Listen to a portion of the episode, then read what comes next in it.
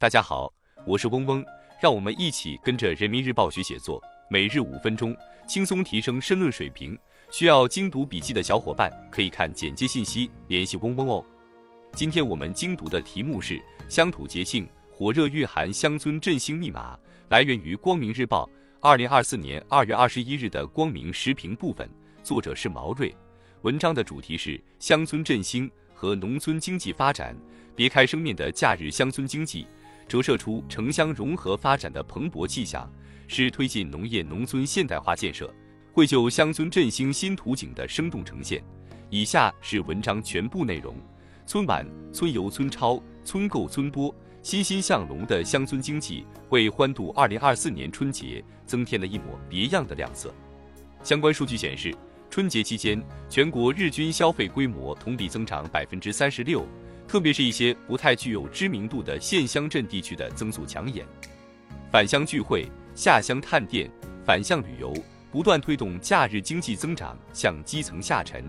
各地方纷纷推出丰富多彩的活动，抢占春节红利，助推乡村经济。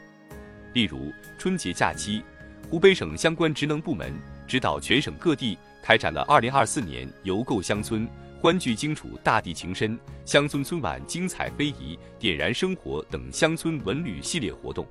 浙江省长兴县新川村乡村住宿、餐饮。购物和文旅活动一时火爆异常，一房难求，一桌难求，一座难求，成了龙年春节的新景象。别开生面的假日乡村经济，折射出城乡融合发展的蓬勃气象，是推进农业农村现代化建设、绘就乡村振兴新图景的生动呈现。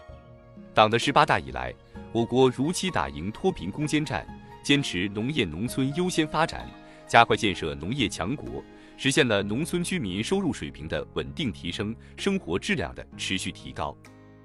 二零二三年，我国农村居民人均可支配收入达到两万一千六百九十一元，比上年实际增长百分之七点六。城乡居民收入比缩小到二点三九一，连续十四年呈缩小态势。亮眼的成绩单里蕴含着发展乡村经济的重要密码。我国深入推进承包地和宅基地的三权分置改革、集体经营性建设用地入市和农村集体产权制度改革，从根本上改变了城乡失衡发展的格局，充分激发乡村实现自身发展的内在动力。发展乡村经济的关键在于突出产业特色。二零二四年中央一号文件提出，促进农村一二三产业融合发展。同时，鼓励各地因地制宜，大力发展特色产业，支持打造乡土特色品牌。自乡村振兴战略提出以来，各地涌现了一批壮大特色产业、促进农民增收的典型发展模式。总结其经验，一是技术能人带领致富，许多村庄的特色产业依托技术能人引领示范，通过技术传帮带，促进高效推广，带来农业增产和农户增收。二是产业融合全链造富，如浙江桐乡桂花村瞄准桂花经济，以自愿、依法、有偿、规范为原则，开展土地预流转、建品牌、拓销路，形成了特色产业全链条发展道路。三是跨村联动抱团增富，一些产业相通、优势互补的地区，打破村际地域界限，让分散的经济资源集中起来，连片成面。发挥跨村联动带来的规模效应、分工效应和互补效应，做大蛋糕，让乡村经济从一枝独秀转变为百花齐放。发展乡村经济的前提在于擦亮生态底色。党的二十大报告提出，推动绿色发展，促进人与自然和谐共生，促进生态产品价值实现，是推动美丽乡村变成美丽经济的重要途径。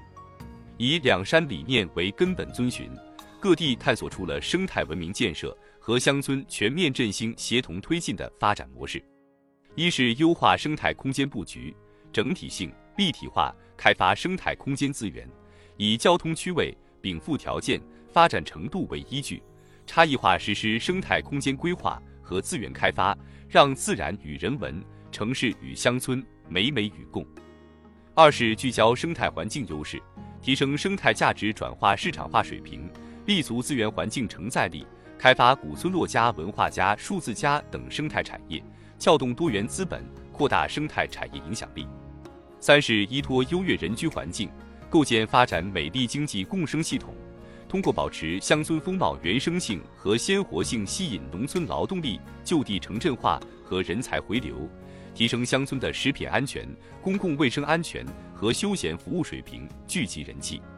发展乡村经济的保障在于提升融合成色。近来，多地召开新春第一会，将城乡融合列为高质量发展的重点任务之一。作为促进城乡融合的龙头工程。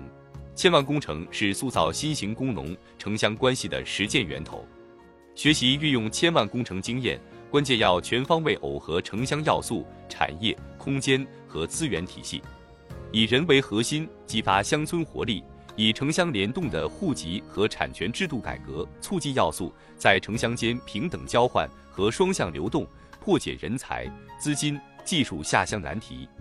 科学布局生产、生活和生态空间。提升承载能力，通过对地域系统的科学规划，挖掘乡村多重功能，增强县城以点带面辐射能力和城市群、都市圈带动效能；以创新经济培育产业动力，通过优化营商环境，鼓励新型主体发展产业集群，构建现代产业体系，对农业全产业链薄弱环节实施冶炼、补链、壮链、强链工程，推进产业融合发展。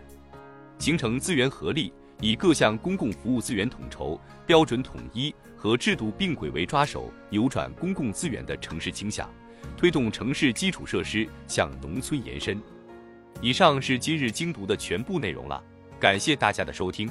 今天我们的精读就到这里结束了，十分感谢大家的收听。本文因编辑发布有所删改，如需获取完整版高清内容，可添加嗡嗡获取。日拱一卒，功不唐捐。